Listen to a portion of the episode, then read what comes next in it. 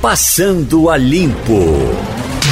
Começando Passando a Limpo, começando a semana também com notícias negativas na economia mundial. Claro, temos ainda a interferência do coronavírus, mas também começou, Ivanildo Sampaio, uma crise no petróleo. Não é? Então, as é. bolsas europeias estão desabando agora. O petróleo abre em queda de mais de 30%. Veja só que situação. Né? Uh, ETF brasileiro cai mais de 9%. Petrobras afunda 16%. Rapaz, a semana Quando vai nós importávamos petróleo, isso era bom. Mas uhum. nós somos exportadores, não é? Exatamente. É, a gente então, exporta e importa também. É, mas, né? mas é, a gente é, é, sofre mais do que uhum. na época não, que sem só dúvida. importava. É. Agora vamos fazer o seguinte: que... a gente sabe que a Petrobras trabalha com os preços no mercado interno alinhado com os preços do mercado internacional. É. Se está caindo, vamos esperar aquela história, né? Que diz que quando sobe, a Petrobras reajusta aqui e o preço reajustado para cima chega para o consumidor. Mas quando cai, a gente não vê essa diminuição nas quando, bombas, né? Quando cai, não cai na bomba é. e o pior é que é, é, é, ver de quem é a culpa, né? Também, porque Aliás, o... se aproveita isso para fazer, se aproveita muito isso para fazer política. Tem uhum. que ver como é que vai ficar o balanço, porque o, o, Brasil exporta, mas o Brasil não, não exporta, o Brasil exporta petróleo bruto, né? Ele não exporta, ele, ele depois ele recebe, ele importa, ele refinado. refinado. Tem que ver como é que vai ficar o balanço disso aí, uhum. se o Brasil leva mais prejuízo, porque eu acho que isso, o, o preço ele cai, esses 30% que você está falando, inclusive, é no, no barril do petróleo bruto. Exatamente. Então, no Brent, como é. você diz. É, o presidente Bolsonaro, inclusive, reclamou disso mais uma vez, né? dizendo que todas as vezes que o, o, o, governo baixa o preço do petróleo, a bomba não, é, não baixa. Uhum. Você continua pagando o mesmo preço. E de vez em quando ele culpa os governos do Estado, que não tem muita culpa nisso, não é bom que se diga. Mas o fato é, é verdadeiro. Né? Já vamos baixou. Fazer o seguinte, várias vezes baixou o preço do petróleo e você, é. consumidor, não sentiu isso. É, vamos, vamos, fazer o seguinte: vamos marcar. Hoje é dia 9 de março. Começamos essa crise do petróleo no fim de semana, mas hoje o mercado está abrindo hoje. O impacto é maior. Vamos marcar aí, é, Jamildo, Igor e Ivanildo Sampaio. Acabei de abastecer coloquei gasolina a R$ 4,18. Uhum. Você já colocou no preço muito bom, viu? R$ 4,18. Ia dizer é. que você colocou no preço muito bom, depois pois você é. vai me dizer onde é. Porque e coloquei... eu, eu coloco a R$ 4,27. Pronto, e coloquei etanol também a R$ 3,38. Etanol 3,38. Eu não sei porque cargas d'água, Evanildo Sampaio. O etanol também acompanha o preço da gasolina. Isso não tem nada a ver uma coisa com a outra. né? Diga aí, seu Jamildo. É, essa redução aí era. Hum era esperada porque acontece em função da própria redução da atividade econômica mundial na esteira do vírus, né? Uhum. O que me chamou, chamou a atenção não foi nem combustível, porque eu nem tenho carro, nem me preocupo mais com isso, mas é, em função de uma paralisação que deve haver na NBA, já está havendo na, no Japão, na Europa, jogos sem torcida nas arenas. Imagina um jogo de basquete sem torcida. O LeBron James. Não, qualquer jogo sem disse, torcida. Né? Não, mas futebol não me interessa, eu não acompanho, hum. para mim não seria problema. Eu estou falando basquete, que é o que me interessa diretamente. É. Imagina uma arena de basquete sem torcedor. É. O LeBron disse: Olha, não jogo. Eu quase que digo, ô oh, meu filho, deixa eu lhe ensinar como é jogar sem torcida. Uhum. a gente joga sem torcida. É, é. mas falando do, da, também do que Jamildo não gosta, mas o, os ouvintes acompanham, futebol também. Na, no campeonato italiano já existe uma proibição de, de torcidas, não pode mais. A Itália, inclusive, tem um número absurdo de, de mortes já. É, proporcionalmente, é claro que é menor em, em quantidade, mas proporcionalmente é, já assusta mais do que a China, inclusive. Mas o, a Federação Italiana está já trabalhando com a ideia de cancelar os jogos, porque diz que é melhor não ter o jogo, deixar para fazer o jogo, os jogos depois, do que fazer os jogos, até porque você não tem somente os jogadores, você tem também uma equipe que precisa abrir o estádio, que precisa uhum. fazer o estádio funcionar, e aí é um risco, acaba sendo um risco para todo mundo. Além de não ter muita lógica você ter um jogo de, de futebol sem. também de futebol é. sem torcida. Né? A história da Itália é tão, Mas pode tão preocupante porque eles isolaram a região não foi uma cidade não, né? É, a Lombardia tá, é considerada, tá, foi considerada pelo governo região isolada. Você não pode deixar a Lombardia. Dizer, não, como é que eles vão fazer isso, eu não sei. Mas o fato é que é, depois da China, né, é o estado que registra, é o país que registra o maior número de mortes Uhum. é, causado pelo coronavírus. Então, quer dizer, o governo está tomando medidas quase radicais, hein, tentando conter esse surto que ninguém sabe quando vai acabar. É, mas veio uma notícia boa da China, viu, Ivanildo Sampaio? Tem diminuído, né? É, anunciou hoje, a China anunciou hoje que registrou o menor número diário de infecções pelo novo coronavírus desde o início de janeiro. a a China tem hoje 80.904 infecções registradas e diagnosticadas e 3.123 mortes no total. De qualquer maneira, o impacto vai ser muito grande, viu? Eu li no final de semana que tem indústria de autopeças já ameaçando parar, prejudicar toda a produção automobilística do Brasil. O, Imagina. o, o, o, é, Acho Jamildo, pelo menos no trimestre aqui- aí a gente perde. conversava aqui com o Castilho, acho que foi na semana passada, que nesse período, de janeiro para cá, a China já deveria ter enviado 50 mil navios para cá. 50 mil navios carregados. Chegaram 2 mil.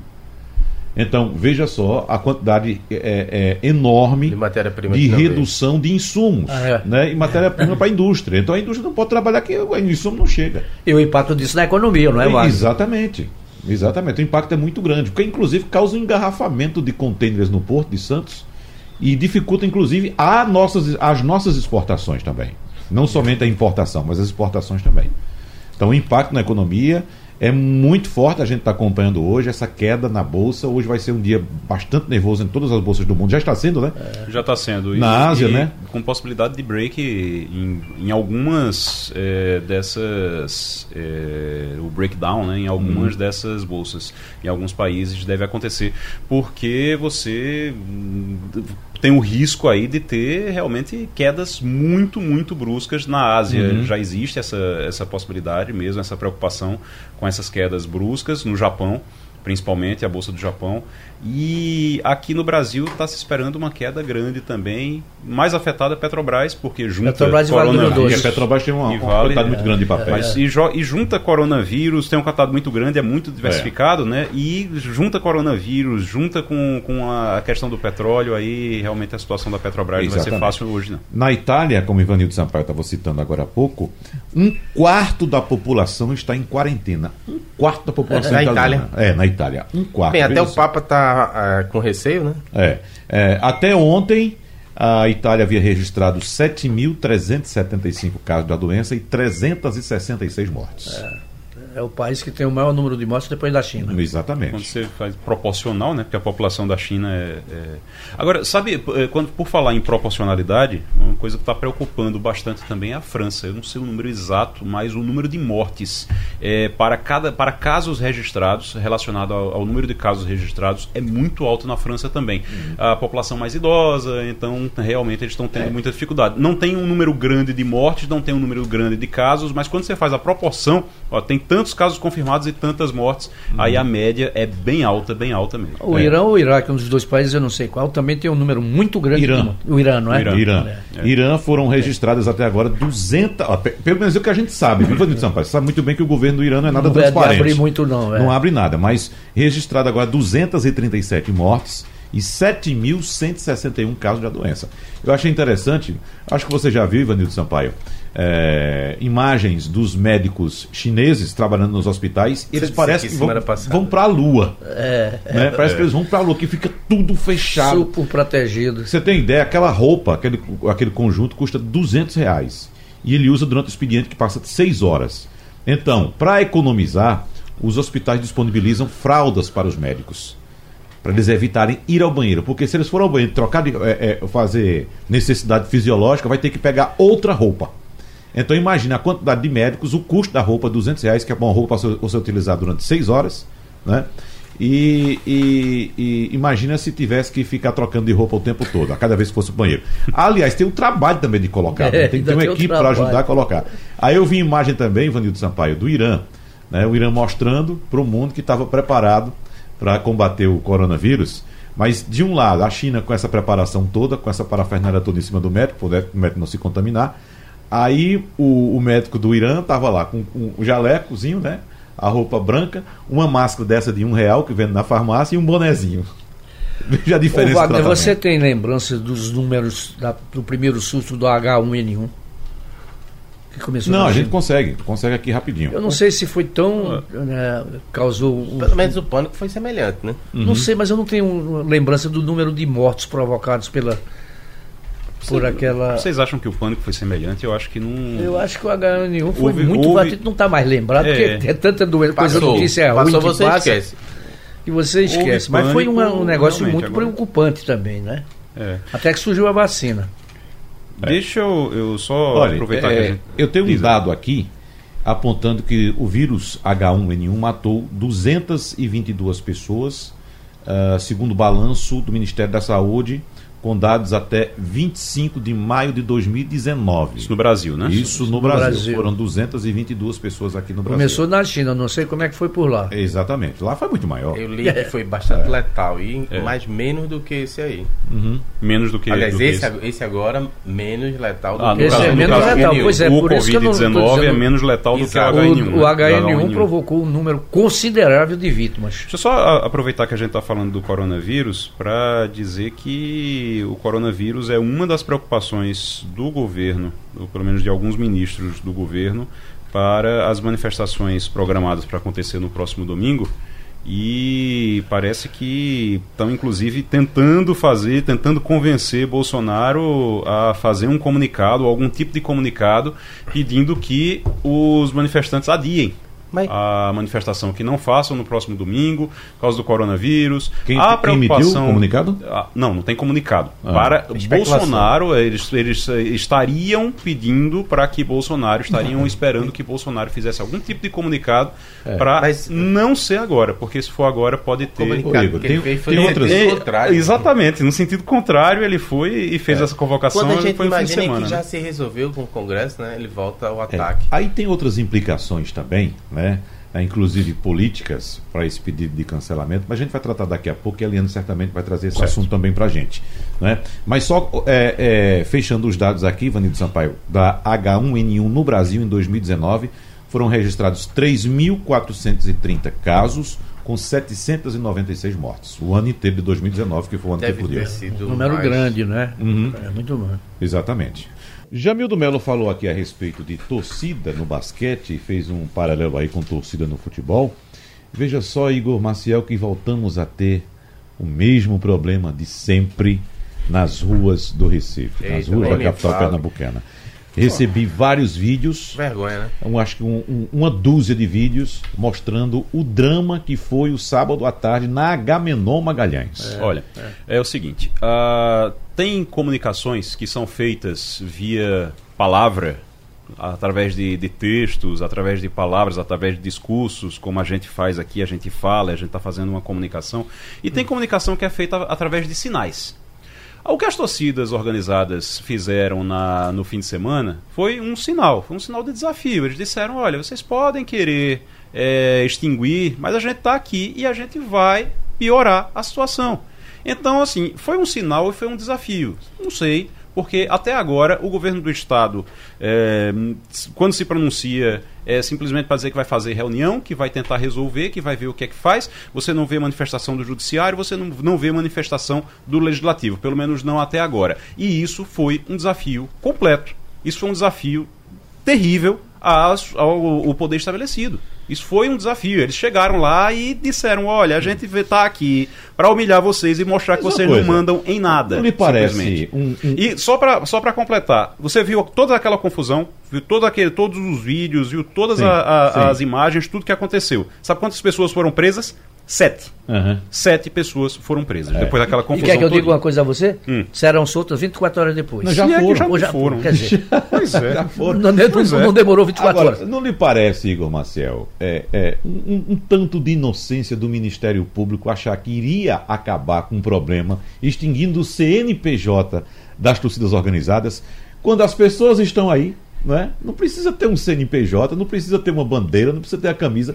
São as Mas pessoas. O que a gente vê, o que a gente vê e não é só em dia de jogo, o que a gente vê no dia a dia, porque todo dia você está vendo é, denúncia de que dentro de ônibus eles estão é, é, fazendo alguma, algum tipo de bagunça ou simplesmente encontram membros de outra torcida e vão para lá brigar por conta disso e vão para lá obrigar. Eu vi um vídeo um dia desse de um, um rapaz que estava com a camisa do, sei lá, do Santa Cruz do esporte de quem era e chegou uma torcida rival e foi lá pra. Não, tira a camisa porque eu tenho que tomar a sua camisa, isso dentro do ônibus, e ameaçaram de bater nele, e ainda deram uns tapas nele. Tudo isso por causa dessa briga, dessa coisa. Isso é desafio, você está desafiando o poder público o tempo todo. É. Você tá e aí des... você chega. Você desmoralizando. desmoralizando. E você chega, você imaginar que você vai tirar, você está certíssimo. Imaginar que você vai tirar o CNPJ e uma pessoa que faz uma coisa desse tipo elas, ah, não, agora como não tem CNPJ, eu não vou mais fazer isso não, porque agora eu vou ser bonzinho. Ah, por uhum. favor, né? Peraí. Você lembra, Wagner, daqueles grupos ingleses que é, provocavam hooligans, hooligans é, em todos os países da Europa? Uhum. A justiça resolveu acabar com aquilo e acabou. Proibiu a entrada deles em campo por dois anos. Exatamente. Monitorou. Só faltou uhum. colocar uma tornozeleira eletrônica é, no pé é. de cada um. Mas o fato é que acabou. Olha. Aqui, o, a, a, justiça decide uma coisa hoje, não se toma uma providência para que esta decisão seja cumprida e fica o que se fica aí.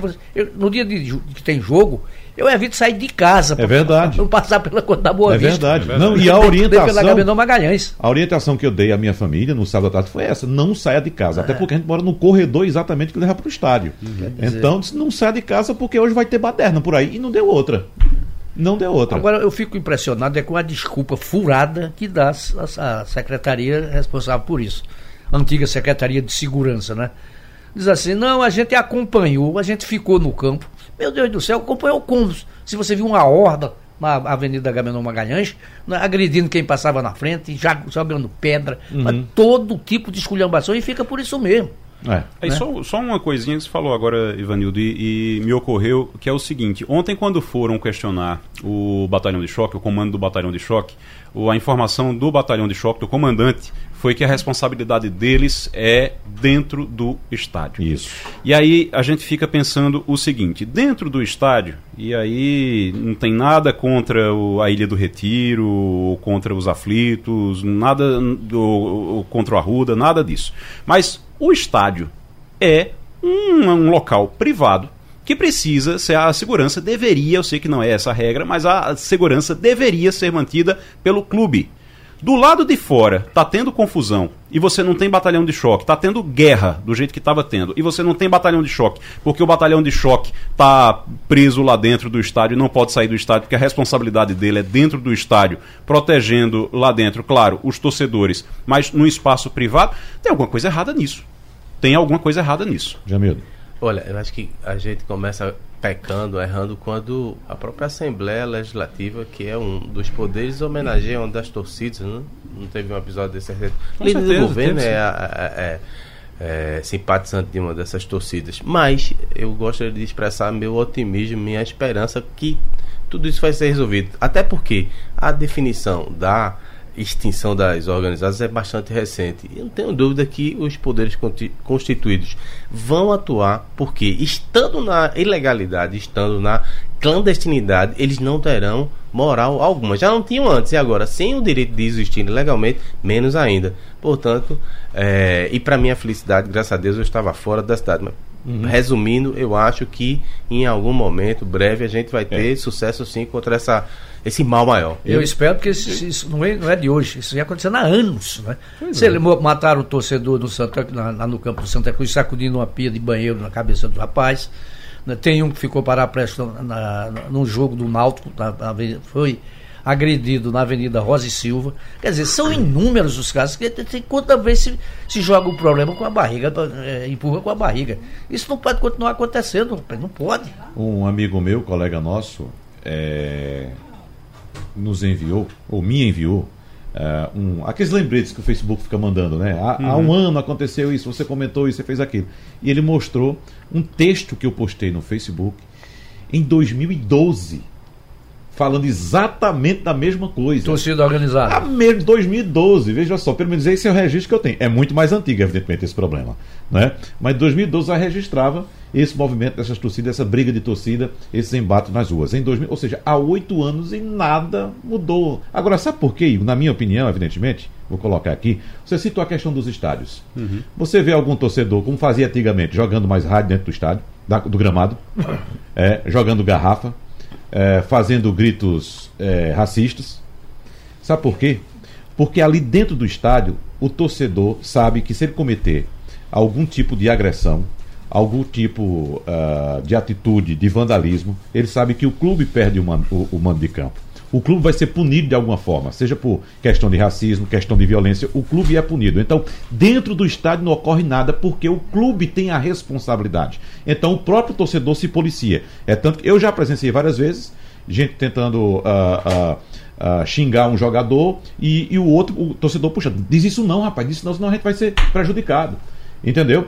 Então há esse policiamento. Fora de campo não há. Então eu acredito que enquanto os clubes não forem chamados, os clubes e a federação não forem chamados à responsabilidade para resolver essa questão, isso não vai se resolver. O clube fica assim, olha, não, lá do lado de fora não tem nada a ver com isso. Mas eu- Se eu lhe dizer só um dado aqui, que eu fiquei sabendo de, de pessoas que trabalham em carnaval. Quem vai organizar um bloco de carnaval? É chamado, quando você vai pedir autorização, vai pedir policiamento e tal, ele é chamado, o, o organizador, aí, e ele é colocado num- num- num- num- numa questão de corresponsabilidade, numa posição de corresponsabilidade. Então a segurança diz o seguinte a ele: segurança pública. Você é responsável por tudo que ocorrer no entorno do seu evento. Então pode ser duas, três ruas, depois, se acontecer alguma coisa relacionada ao seu evento, você vai ser responsabilizado por isso. Então por que os clubes de futebol não são corresponsabilizados também pela violência? Ô, Wagner, então se não forem pior. chamados, isso não vai ser resolvido. Agora, sabe, sabe o que é pior? Chega no, no jogador contratado. Ah, contrataram um jogador tal. O jogador chega no aeroporto, vai ser recebido pela torcida. Sabe que é a primeira coisa que ele faz? Bota lá um boné da torcida organizada, do time, vai lá e tira foto, e tira foto com todo mundo, sabe? E isso tudo apoiado pela, pelo próprio clube. Aí depois o, clube, o clube chega e diz: Não, nós não temos nada a ver com a torcida É, exatamente, organizada. é. Como é que você chama um cara disso de torcida se os caras não sequer a campo? É um bocado de bandido, rapaz. É. Se era torcedor, era torcida organizada se ele tivesse no campo torcendo pelo seu clube. Mas nem isso eles fazem, eles ficam no meio da rua provocando, provocando. Quando você citou, Ivanildo Sampaio, os hooligans na Europa, o futebol europeu tomou a decisão de banir essas pessoas. Baniu e do conseguiu. seu, mas lá eles tratam o futebol como negócio. Aqui ainda é uma coisa de O cara ia clube, de assistir na delegacia. Eh, Pois é. O jogo. Então, a- o foi que a- as empresas de futebol fizeram. As empresas que eu digo, os próprios que a gente chama de clube aqui, que lá são empresas. Fizeram o seguinte: eu não quero esse público no meu negócio. Então, passou a, a evitar essas pessoas ou proibir essas pessoas ter acesso aos estádios de futebol e passou a atrair um outro São público. Laranjas podres. né? Exatamente, o outro público, aquelas pessoas que querem de fato, que buscam diversão, que vão para passar, às vezes, o- um, um período, ou uma tarde, ou uma noite no estádio, é, é, em restaurante do estádio, consumindo produtos do clube. Enfim, criou-se um negócio. Aqui, a preferência é por esse tipo, me parece pelo menos, é por esse tipo de.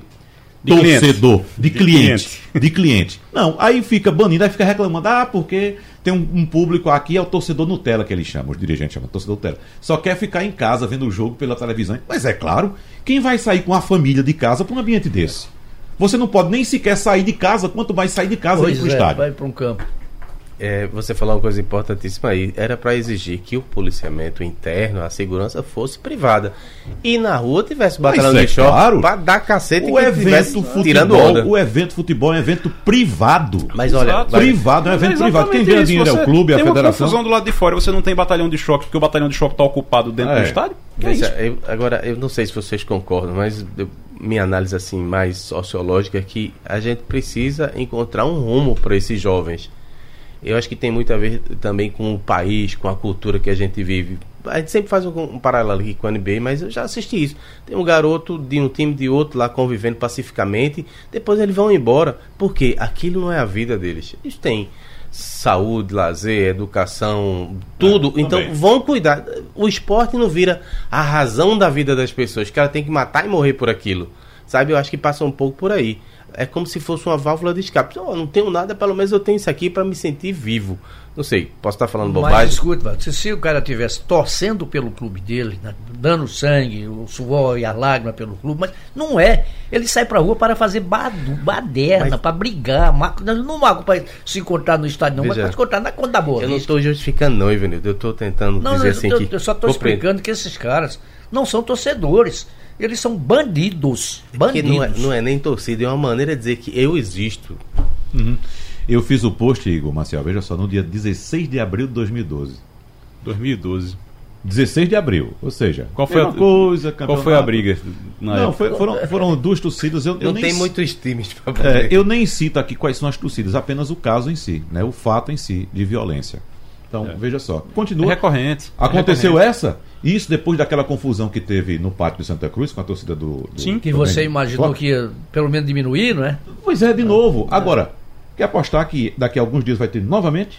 Até porque tem Esporte Santa Cruz de novo. Pois é. Vai ter Daqui a a mesma pouco. coisa. Pode escrever. é, coisa. do- pelo Pernambucano. Pois é. Vai ter confusão de novo. E fica esse jogo de empurrar, ah, porque lá fora a, a responsabilidade não é minha, não tem nada a ver. Tem sim. Se os clubes forem chamados à responsabilidade, eles têm que ser responsáveis pelo evento que eles produzem. Então, quem, eu repito aqui, quem faz evento privado, como por exemplo, bloco de carnaval, é responsabilizado sim pelos atos que ocorrem. Então, os clubes devem ser chamados junto com a federação, porque eles promovem um evento que impactam diretamente na vida da sociedade e esse evento é um evento privado. E se o problema decorre do evento, então, Exatamente. Quando Humberto Martorelli foi presidente do esporte, ele proibiu a torcida organizada, as torcidas organizadas do esporte, de frequentar o ambiente do clube. Ele tinha uma sala lá, não sei aonde, ele tirou. tinha uma sala dentro. É, Tem mas até tem muitos, sala tem lá, muitos casos. lá é. os aqui, é, céu. guarda bandeira, guarda, tem tudo. Meu Deus. É, Humberto proibiu. A nova direção chegou e trouxe de volta. Quer dizer, é, você não entende, mas trouxe de volta. Aí veja, não sei quanto tempo faz que você entrou no estádio de futebol, Ivanildo Sampaio. Faz tempo. Faz muito tempo, E né? pretendo continuar não indo. Mas pode ter certeza que a estrutura que você encontrava no tempo que você frequentava o estádio de futebol é a mesma ainda. Ou seja, então não se oferece ao cliente, eu não chamo mais de torcedor, ao cliente de futebol, não é? uma estrutura confortável, com segurança, com produtos de qualidade, enfim, um ambiente em que você possa de fato, de fato viver. A, a estrutura é a pior possível, é desconfortável. Mas, mas, olha, Wagner, quando você tem uma estrutura, quando você tem uma estrutura como tem a Arena, aquele elefante branco gigantesco lá no, no- na, na saída do, do Recife. Quando você tem aquela estrutura gigantesca, você tem uma estrutura ali que dá pra você ter um certo conforto lá Tem dentro conforto. do estádio. eu conheço o estádio, já estive lá. Já Beleza. jogo lá. E ainda assim, vai ter jogo da seleção brasileira lá. Eu fico pensando, ah, eu tava um, essa semana em casa pensando, rapaz, a gente vai para esse jogo ou não vai para esse jogo? Porque, olha, é tão difícil de ir, é tão difícil de estacionar, é tão difícil de voltar, é tão difícil tudo, que eu acho que é melhor ficar em casa. Aí depois o pessoal diz, ah, porque torcedor que fica em casa, que assiste pela televisão, pois é, mas infelizmente, isso. É a enquanto questão- não oferecerem, enquanto não oferecerem custo-benefício melhor, não, É. não tem condição. É a questão do negócio, né, Igor? Enquanto não tivermos a, a, a visão de negócio, né, para atrair consumidores, clientes, e o que é fazer um estudo, o que é que esse cliente deseja? Ah, o cliente quer transporte de qualidade, o cliente quer conforto no local, quer um produto de qualidade, quer um banheiro limpo. E quer é segurança. isso. Pronto. A, a- esse cliente aqui eu não tenho. Não tem porque você não oferece. Você não oferece esse tipo de, de- de serviço. Então, tem acontecido uma coisa na sociedade de, de forma geral que é o fim da paixão. Você tá, você tem uma, uma diminuição das coisas que você faz por paixão. Aquela coisa de, não, eu vou para estádio, passo por tudo isso porque eu sou apaixonado. Isso vem reduzindo muito. No plano geral, isso vem reduzindo muito. Você tem isso na política, você tem isso no futebol, você tem isso em tudo. Então as pessoas começam a analisar. Você começa a analisar, diz, olha, vale a pena realmente ir para lá, passar por tudo isso. A última vez que eu fui, você perguntou, Ivanildo, a última vez que eu fui é, foi para acompanhar o, o jogo do acesso do, do esporte. E aí fui, acompanhei. Nesse jogo eu fui, gostei muito, até porque o esporte ganhou, é, gostei muito, maravilha. E aí eu saí de lá é, pensando que, rapaz, não dá não. Não dá não. Porque nesse jogo invadiram o, o, o campo, teve invasão, teve confusão no meio do campo, as pessoas, algumas comemorando, outras invadiram para roubar. teve repórter, que depois eu conversei com, com o repórter, repórter dizendo, rapaz, foi, o pessoal invadiu e tentaram roubar minha carteira, tentaram roubar celular. Você vê no meio do campo, É. no meio de uma comemoração. Estava comemorando o acesso do esporte. E aí o, repórter lá reclamando que a torcida invadiu e tinha gente tentando roubar ele. Olha, Você vê a situação. Pela sua lógica, eu sou Nutella Internacional. Eu fico só acompanhando a ESPN ou a... É, você é Nutella Internacional porque você não está lá. Porque se você Sim, estivesse lá, você tive- certamente iria ao, ao ginásio. Ao ginásio, é, como é que chama? Arenas. Arena. A arena para acompanhar a partida de basquete E do seu você é time tratado preferido. feito um rei. Como é que é você tratado lá? Veja, primeiro você chega tem uma segurança fenomenal. Uhum. Até o chapéu você tem que tirar para ver se tem alguma bomba. É segurança, sistema público ou privado? Não, privado. Privado. Você certo. paga com antecedência, Aham. recebe no seu hotel se você quiser, ou recebe na hora. É fácil de entrar, fácil de chegar, fácil de se localizar. E dentro? Dentro é Como, como estão os serviços? tem é, é modulado, né? Você pode ter um serviço mais caro, um serviço mais barato, Sim, um serviço é imediato. natural. Se você tiver lascado, paga lá seus 30 dólares e olha lá de cima da comieira, mas Uhum. tá acompanhando, que o telão é tá, acho que 30 vezes maior que sua televisão. Uhum. Você acompanha logo com bons, é, bom clima, banheiros limpos, não Uhum. tem ninguém né, atacando você, porque inclusive a cultura é de respeitar o outro. Se ninguém falar com você, você não precisa falar com ninguém. O- o Se você Jamildo. senta do lado, tem várias pessoas e você pode monitorar. Se alguém está se comportando mal, você recebe uma senha para dizer fileira tal, número tal, o sujeito jogou você uma banana na segurança. quadra. Exato. Você e mesmo é- informa. E tudo, veja, se os jogadores são monitorados, a, a torcida também o é. Uhum. Porque lá você recebe primeiro um, um livrinho dizendo assim, os seus deveres e suas obrigações. Você não pode, inclusive, é, Gritar. ah, gritar, fazer gestos obscenos para os jogadores. Uhum. Isso é, é antiético, é incorreto, é falta de educação. E por quê? Todo o espetáculo cai de qualidade se você se comporta mal. Não é só a torcida. O jogador também, eles pagam altas multas. De repente um se chateia e, sabe, bota um dedo assim na cara de um torcedor. Isso é terrível, ele afunda a carreira dele. Eu ouvi dizer, Jamildo, que como há restrição ao consumo de álcool em alguns estados norte-americanos, inclusive dentro dessas arenas, se por acaso alguém se exceder, pode ser preso? Claro, pode, é levado. Não, Uhum. tem, não resta dúvida. A, a bebida é servida em qualquer lugar da Você pode tomar sua cerveja sem problema. Tranquilo. Mas Né? não pode se exceder. Não tem vidro. Uhum. Inclusive tem bares em redor que você pode consumir tudo perfeitamente natural. Mas se houver excesso, já está contratado, isso é cultural. Você não pode estarrar, você não pode ultrapassar o direito de ser um ninguém. Porque é a mesma coisa, você não quer desejar outro que você não quer para si. Se você está sendo deselegante, vai prejudicar alguém. Da mesma forma, alguém pode ter o direito de lhe prejudicar. É por isso que Pois todo é. mundo anda na linha. E quem não anda na linha tem sua devida reprimenda. Sabe quanto é que a NBA, com esse, esse modelo, esse modelo que Jamil está dizendo, está detalhando, sabe quanto é que a NBA movimenta por ano? 8 bilhões de dólares. Com Eliane Cantanhede, a semana começa, Eliane, é, bastante tensa, principalmente quando se fala a respeito de mercados. Mercados desabando mundo afora, Ásia, Europa. A Bovespa ainda não abriu o pregão, mas certamente vai abrir hoje também é, no vermelho. A crise é, é, sendo instalada no setor petrolífero. Enfim, vamos iniciar um período bastante tenso, né, Eliane? Bom dia, Wagner, Bom dia. colegas ouvintes. Olha, a semana começa quentíssima e, aliás, toda semana tem, tem começado quentíssima, né? A gente está vindo é, num, num, em 2020 num crescente de tensão. Semana muito preocupante, porque você já tinha o coronavírus que estava afetando dramaticamente a China e, portanto, criando ali uma perspectiva muito ruim eh, na economia internacional. E agora você junta isso uma crise entre a Arábia Saudita e Rússia por causa do preço do petróleo.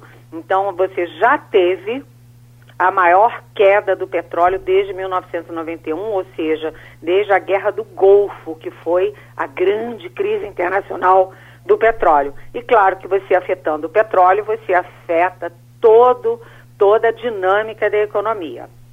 O Brasil, a gente sabe, né, que o Brasil já eh, decepcionou no PIB de 2019.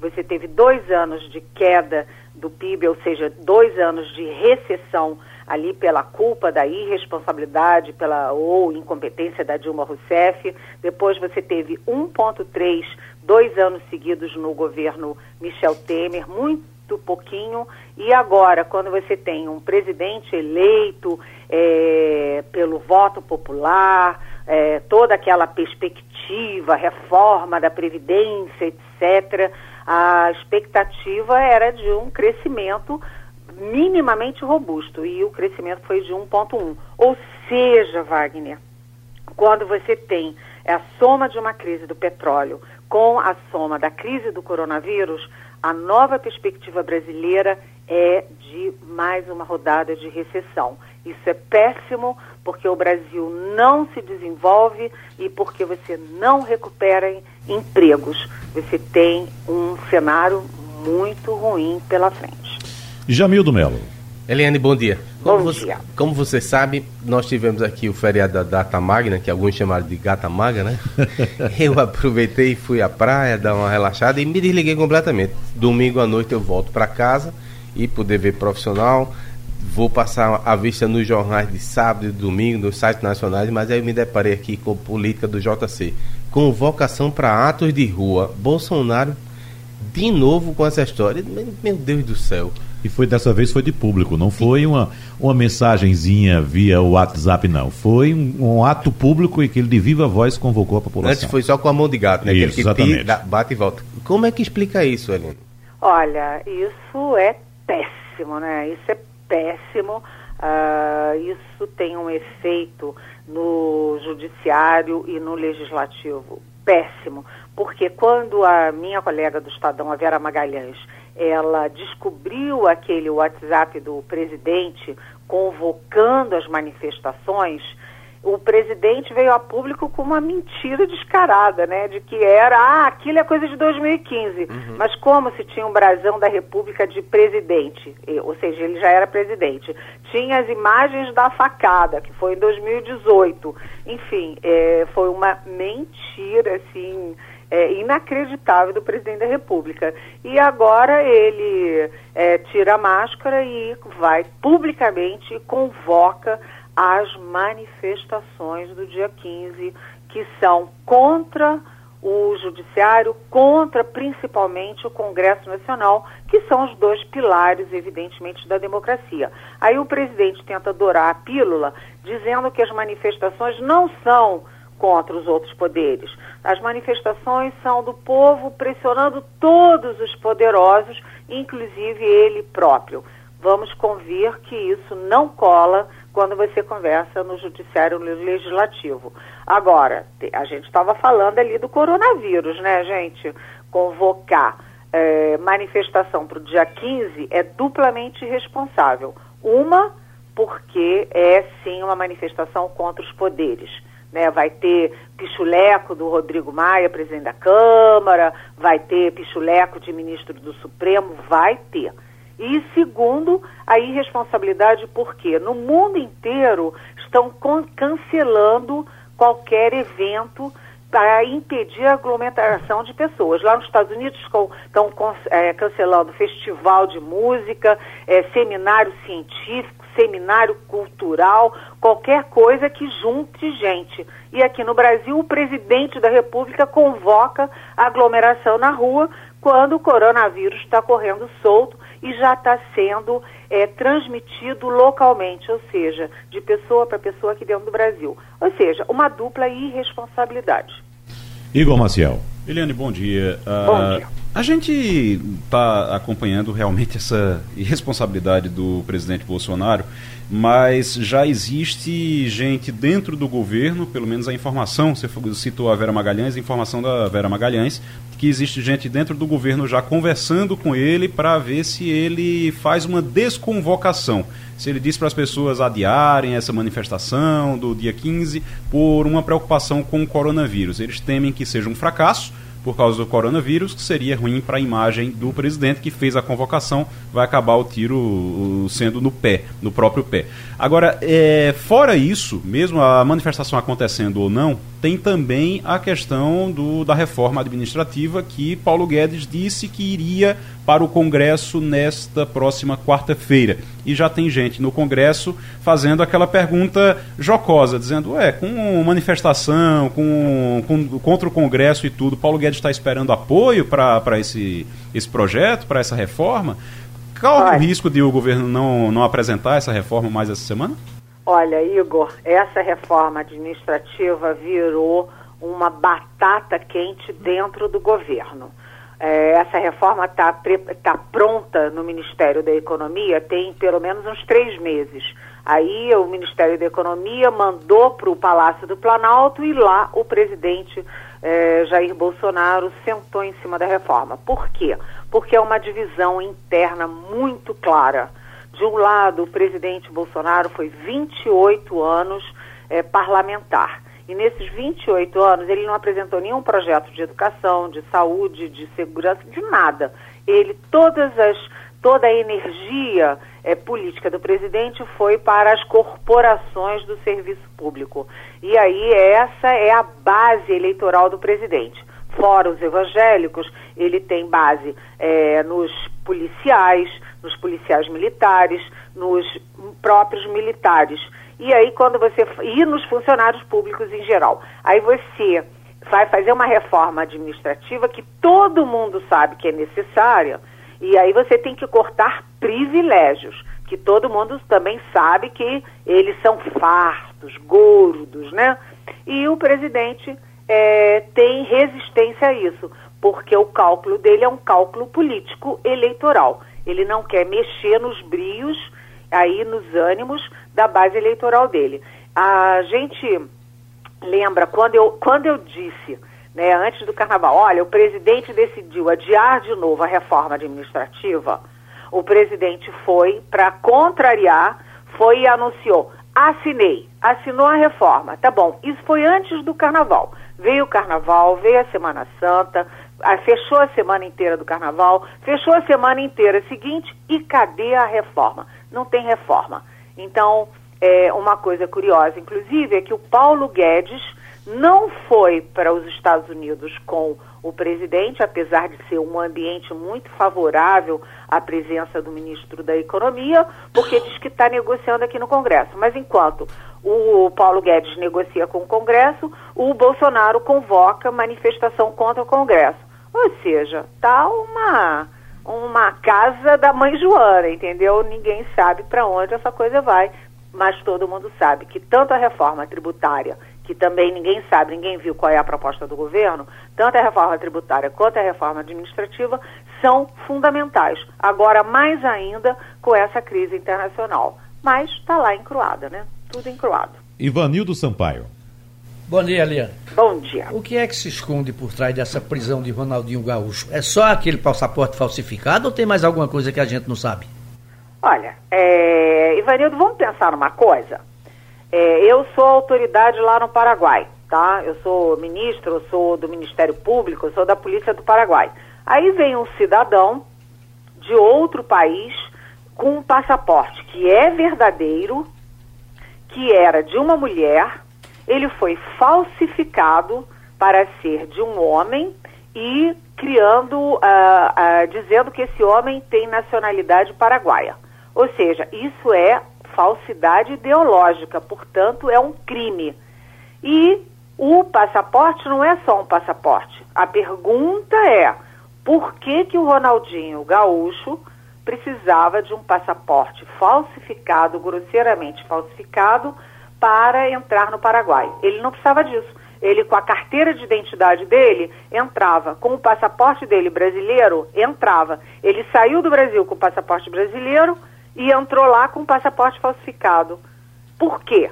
Aí é que está o X da questão. Isso aí está caracterizando lavagem de dinheiro. Ou seja, o passaporte é só o fio da meada e as, o Ronaldinho está encrencado lá, esse negócio vai não está evoluindo bem não, igual o coronavírus. Opa.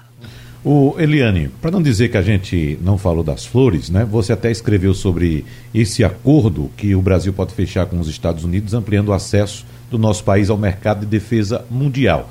certamente um ponto positivo desse encontro que foi até é, é, reservado do presidente brasileiro com o presidente norte-americano.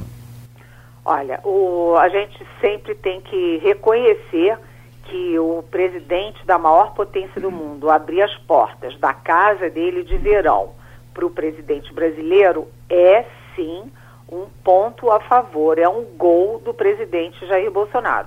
Né? Ele foi recebido é, numa, num jantar reservado na residência do Donald Trump. Então é um ponto para o presidente.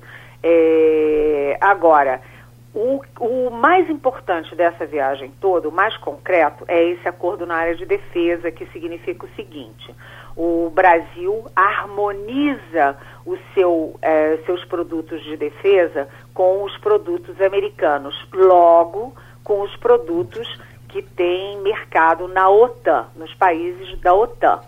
É, então, o Brasil abre mercado. O Brasil pode passar a produzir e a vender produtos de defesa para um mercado riquíssimo, sofisticadíssimo pelo mundo afora. Além disso, é, esse, esse acordo materializa aquela condição do Brasil de aliado extra-OTAN dos Estados Unidos. Né? Então, não é só um aliado é, é, abstratamente, agora é um aliado concretamente, porque esse acordo que o Brasil assinou ontem com os Estados Unidos só tem 13 outros países que assinaram, nenhum da América Latina e nenhum do Hemisfério Sul. Então, é um acordo importante para o Brasil, sim. Agora, atenção, o, os Estados Unidos têm uma carta na manga, que é o 5G. Os Estados Unidos, eu tenho informação segura disso, é, avisaram ao Brasil, e certamente não tem informação de dentro da conversa, mas certamente o Trump, o Trump deu um recado ali para o Bolsonaro, dizendo, olha, se o Brasil fechar com 5G da China, os acordos de defesa vão refluir, porque tudo que o Trump não quer é o Brasil fazendo acordo com o 5G da China. Ou seja, é tomar lá, da cá. Uhum. Tem o acordo de defesa que é bom para o Brasil, mas se o Brasil fechar com 5G da China, vai, vai refluir.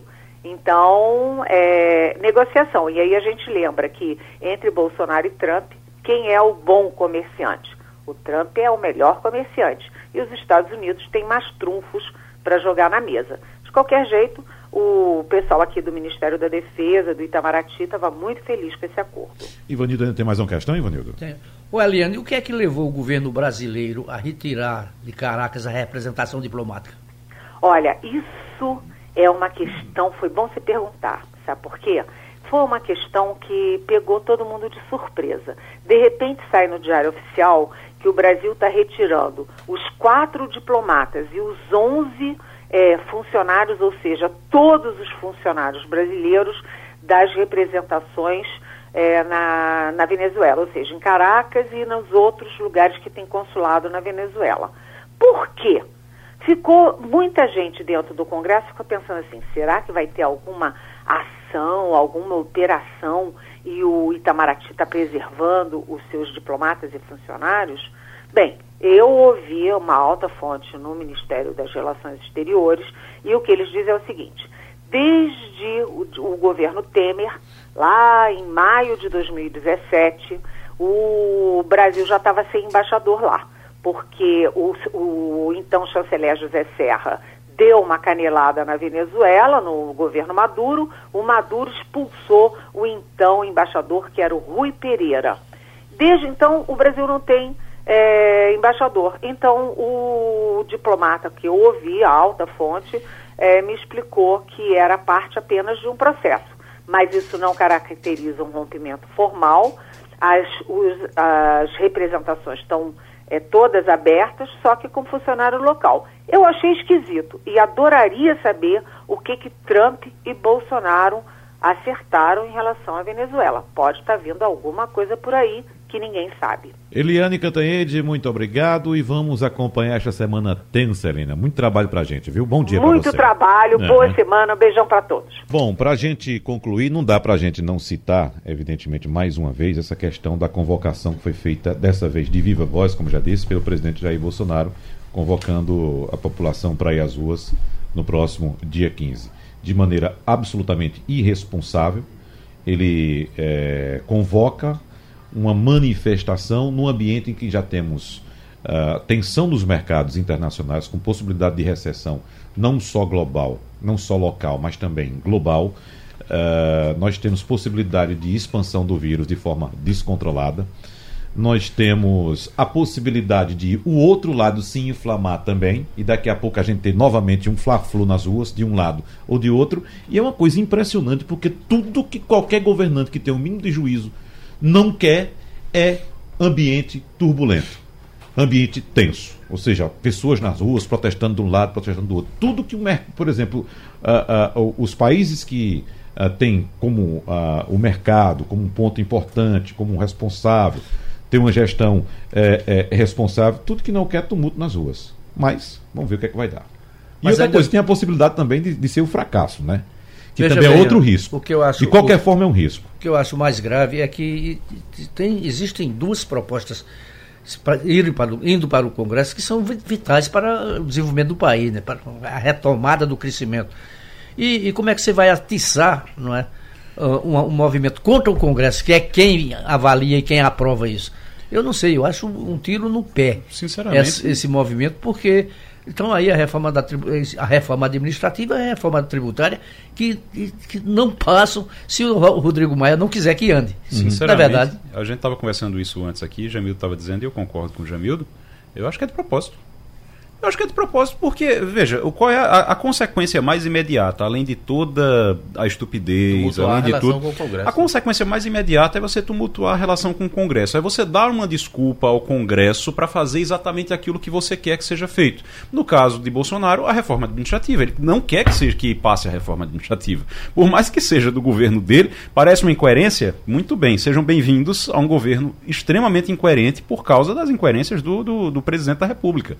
Ele é extremamente incoerente porque ele fala o tempo todo na necessidade das reformas, isso através da boca de Paulo Guedes, porque ele, ele diz que é o que ele acredita também, mas no fundo, no fundo, o que ele quer é não ter confusão, não ter problema com a claque, com a base dele, que é a, são os funcionários públicos. Então, para que criar confusão com funcionário público a essa altura quando ele já está mesmo depois de ter se elegido, dizendo, ter sido eleito, dizendo que ia acabar com a reeleição, ele está trabalhando para uma reeleição. É a primeira, a primeira promessa não cumprida de Bolsonaro é dizer que ia acabar com a reeleição. Quando chega aqui, ele diz que não vai, que ele é, é candidato à reeleição, que em 2022 ele é candidato de novo. Então, isso é a primeira incoerência. E aí ele agora cria essa confusão, começa a criar essa confusão, talvez já para fazer com que o Congresso fique com raiva. O Congresso já disse que não vai votar reforma administrativa nenhuma, que ele que se vire, e aí a gente não vai ter a reforma, que é exatamente aquilo que ele quer. Ou então, se o Congresso tiver responsabilidade em entregar a reforma, vai ser como aconteceu com a Previdência, apesar do governo. Né? Ah, Agora é. ele possa vender sempre, olha, é uma vitória, nós conseguimos, nós fizemos. Torcer para que Maia tenha bom senso, que o, o resto do Congresso tenha bom senso, tenha responsabilidade, saiba passar por esse momento tormentoso e entregue um, um Brasil melhor. Eu acho que o melhor, a melhor lição que o Congresso pode dar a Bolsonaro, é, nesse caso, é aprovar a reforma da Previdência. Ou, a, aliás, a reforma da administrativa. Porque hum. você pega a reforma administrativa e diz: olha aqui, a reforma do governo, foi o governo que mandou. Vamos aprovar? E aí aprova. Eu acho que a reforma tributária é mais necessária do que a reforma da Previdência. Com certeza. Ah, do que a reforma da administrativa. administrativa. Mas, mas, mas deixa, deixa, o Congresso ver o que é que vai fazer, né? Eu só, acho que a reforma tributária só pode to ser tocada quando for feita a reforma administrativa. Porque primeiro você tem que organizar as contas de casa, ou seja, os custos que você tem. Aí sim, depois, depois poder exatamente. cobrar. E você não vai reduzir carga tributária não vai, um estado desse tamanho. Não tem como. Você tem que pagar as contas. A então, não... primeiro tem que organizar a casa para fazer a reforma tributária. A não ser que você hum. não queira reduzir, né? Exatamente. Aí faz sentido. Vamos dar uma recalchutada aqui para ver se o povo respira ainda com a ajuda de aparelhos uhum. e segue o barco. Mas tá certo, você inclusive foi esse o discurso histórico que Maia fez quando aprovou a reforma da Previdência, disse: "Agora vamos atacar a reforma é, administrativa, porque a partir de conhecer do conhecimento do tamanho que a gente tem, a gente pode definir o tamanho dos impostos, mas não o inverso. Exatamente. É o cachorro balançar o. O rabo balançar o cachorro. Exatamente. Bom, é isso, tem mais alguma coisa? Mas Você está me chamando a falando atenção. de racionalidade, né? não estamos falando de loucura. É, você está me chamando a atenção para algum Então, assunto sim, aí? se você me permitir, eu vou fazer um registro aqui. Murilo Cavalcante, uma audiência qualificada, secretário municipal aqui. A defesa social, não é isso? Segurança, Não, segurança, se- segurança. segurança urbana. Cidadã, Urbana, da perdão. prefeitura. É. Eu sempre me banando que fica mudando o nome das coisas. Bem, nosso secretário, ele cuida aí do Compaz, ele mandou uma observação aqui a respeito da confusão das organizadas. Eu acho bastante pertinente quando a manchete do Jornal do Comércio de hoje é Planos para conter as organizadas. Vai ser apresentado em uma semana. Ele contou aqui. Olha, Jamildo, e nós, nós todos aqui, na Colômbia, o torcedor só entra em campo se estiver cadastrado com reconhecimento facial. Se retirou dos estádios o torcedor bandido Sim. e o bandido torcedor. Sim. É. E aí coloca os clubes para investir nisso. Por isso que eu digo, Diz, ó, é- é- o clube vai ter que garantir. Acabar com o CNPJ das torcidas organizadas não vai adiantar de nada. Tem que se impedir. Tem que se- eh, essas pessoas têm que ser banidas. Só que banidas do aí- estádio de futebol. Não podem entrar de jeito nenhum. Só que aí a gente tem que fazer uma observação ao nosso querido Murilo. A confusão é fora do estádio. Exatamente. Fora não do é dentro. estádio, Dentro fora do já disse, estádio. dentro não- já disse, não tem problema porque o clube é responsabilizado se acontecer alguma coisa. Como o, público- o clube não é responsabilizado quando acontece alguma coisa fora, pronto, aí a coisa fica desse jeito aí. Não é? Jamildo, você se comportou muito direitinho hoje. Muito Obrigado. bem. Por isso, a honra de finalizar hoje é sua. Hoje é um dia importante, agora de uma hora vai ter a definição sobre Túlio Gadelha, todos apostos, né? Mas acabou o passado a limpo. Passando a Limpo.